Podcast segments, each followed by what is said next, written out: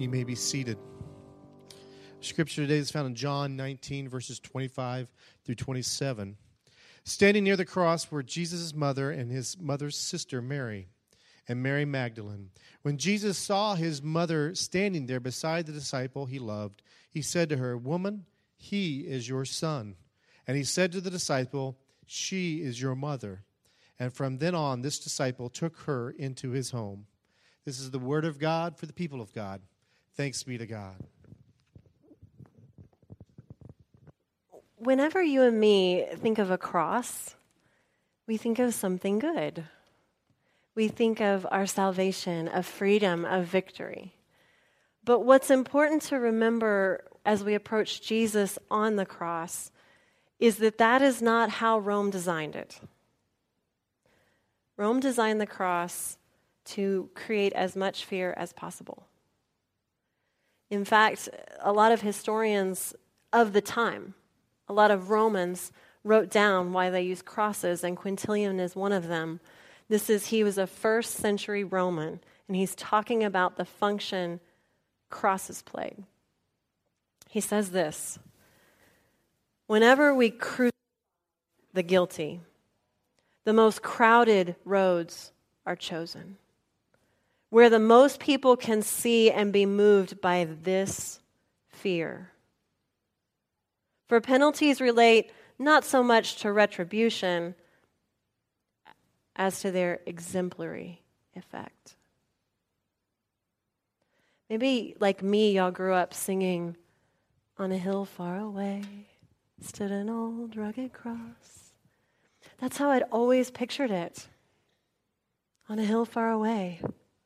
That Jesus was taken far outside, that this happened away from everything, but everything we know about the way Rome did this, and even about what the Bible says, is it wasn't far away. It was Skull Hill. But when I visited Jerusalem, I was shocked because we follow the Via Dolorosa and it leads you to the traditional site where Jesus was crucified, where Skull Hill was, and it's in the center of town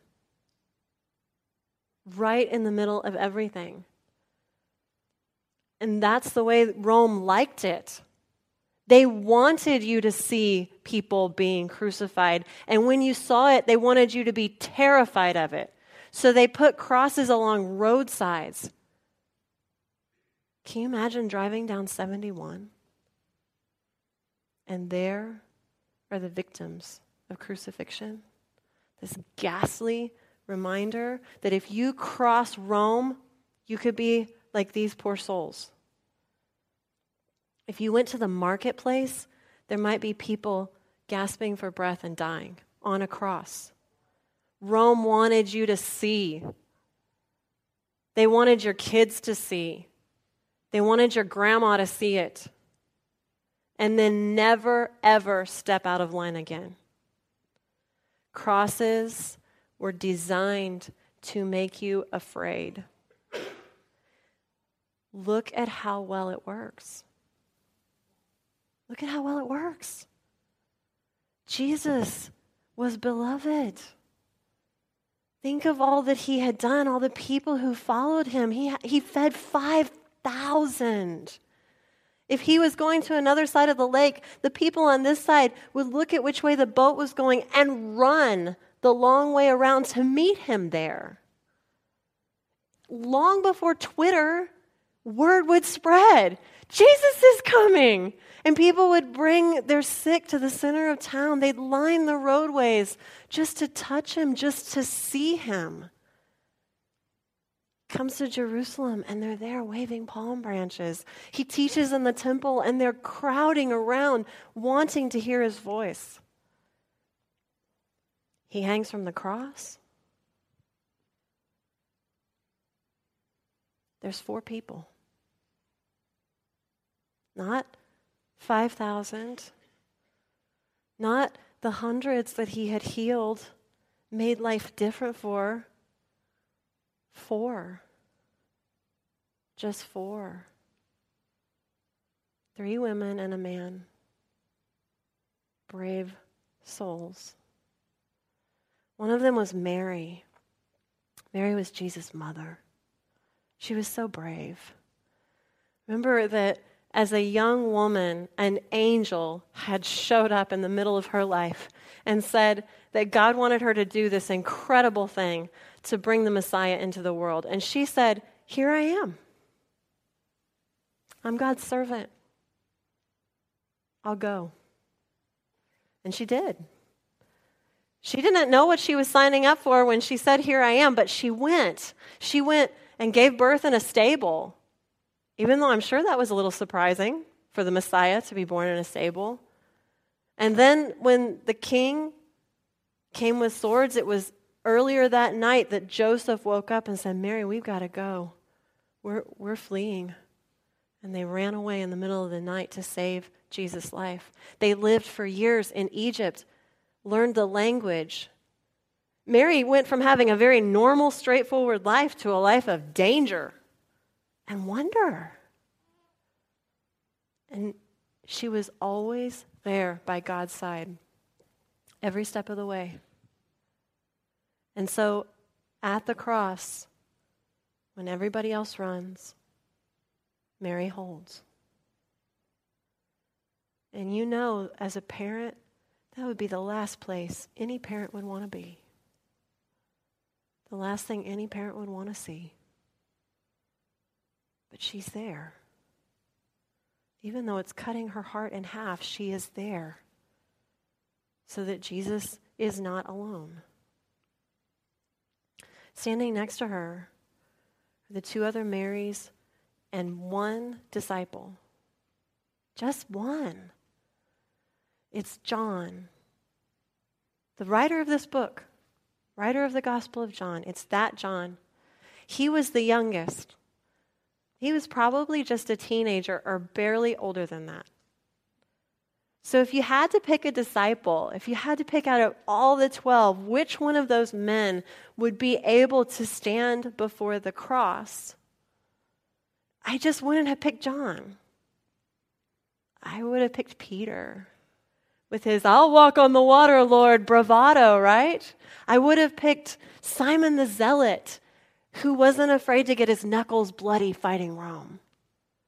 I would have picked John's older brother, James one of the sons of thunder, ready to call down fire from heaven and believe that God could do it, I would have picked one of those guys. But the cross has scared them all away. They're hiding behind locked doors in dark rooms. And only John is standing with Jesus on the cross. Think of what he would have had to do to be there. I mean, I told you last week, or maybe two weeks ago, that the disciples were expecting Jesus as victor. And when they thought of that, they thought of a military leader. They thought of someone leading a literal battle against Rome, throwing the Romans out of Israel, and being the new king, like David of Israel. Jesus kept telling them, it's not going to be like that. It's a bigger victory. It's coming through a cross. They didn't understand. John didn't understand either. Just a week before this, John takes Jesus aside and is like, Jesus, when this king thing happens, can I have a throne on your right hand side and put my brother in a throne on your left? He didn't get it. Jesus said, You can't drink this cup I'm going to drink. He said, Yes, I can. And now he's standing here looking at the cup. And I'm sure he didn't understand. Why is this happening to Jesus? How could this be happening to the Messiah? How? But even if he had doubts, which I'm sure he did, he didn't run away. Was he scared? I bet he was. Standing near the cross are the Pharisees. The Pharisees know who John is, they've seen him with Jesus, and they are the ones whose machinations put Jesus on this cross. They're taking his name. John holds. He doesn't run. There's the brutal Romans. I mean, the Romans are looking for the accomplices, right? This is meant to scare you. And if you're standing there at the foot of the cross and you're not the family, they've got their eye on you. All male accomplices would know better than to be there. They would run and hide in the deepest hole they could find. John holds firm. And then there was the crowd. I mean, do you remember how Peter in a courtyard, there were like maybe five or seven people there who said, Are you a disciple? And he lied. He was afraid of the five or the seven and what they might do to him. At John's back is a raging sea of angry people pouring out their hatred on Jesus and likely on that little group of people who stood by Jesus. And even so, John holds. He doesn't run.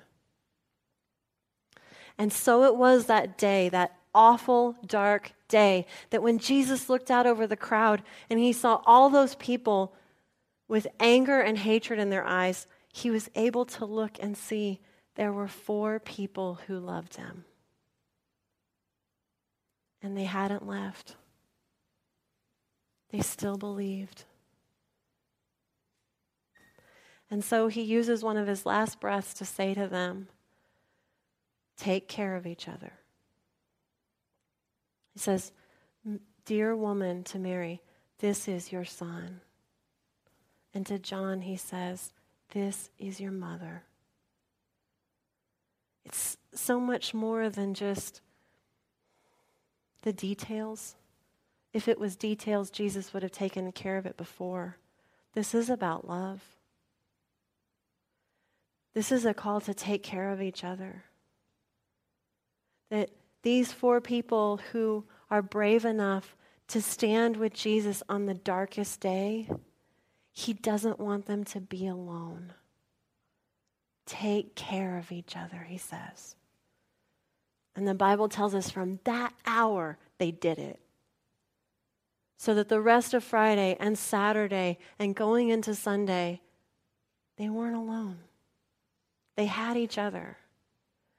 And to me, that's the, that's the call on all of our lives is first to find the courage to stand when everybody else is running away when it's costly to stay, when there's only four people doing it, to be one of them. And to look the world in the eye and say, You're not scaring me with this. Because I believe in Jesus so much more than any fear you're trying to lay on me. I believe in him, and I'm not leaving him. And when we find that courage to stand there like these four did, then we'll hear Jesus say to us, Take care of each other. You're not meant to stand alone. We're meant to hold on to each other's hands and to say, We're going to get through this together. The darkest days, we've got Jesus and we have each other. And that is what gives us the courage to stay firm, to live the kind of awe inspiring lives that these four did, and to have, to, to have the faith to say to God, Here I am, and here I will always be. Let's pray. Lord God, we do ask that you would give us courage, that you would inspire our faith, so that on the darkest days, we would stand with you. Nothing would drive us away from you. Help us to hold on to each other when our faith is faltering, or even when it's strong, to hold on to those whose faith is weak Help us to hear your call to help others, to stand together, and give us the courage to live a here I am kind of a life. Amen.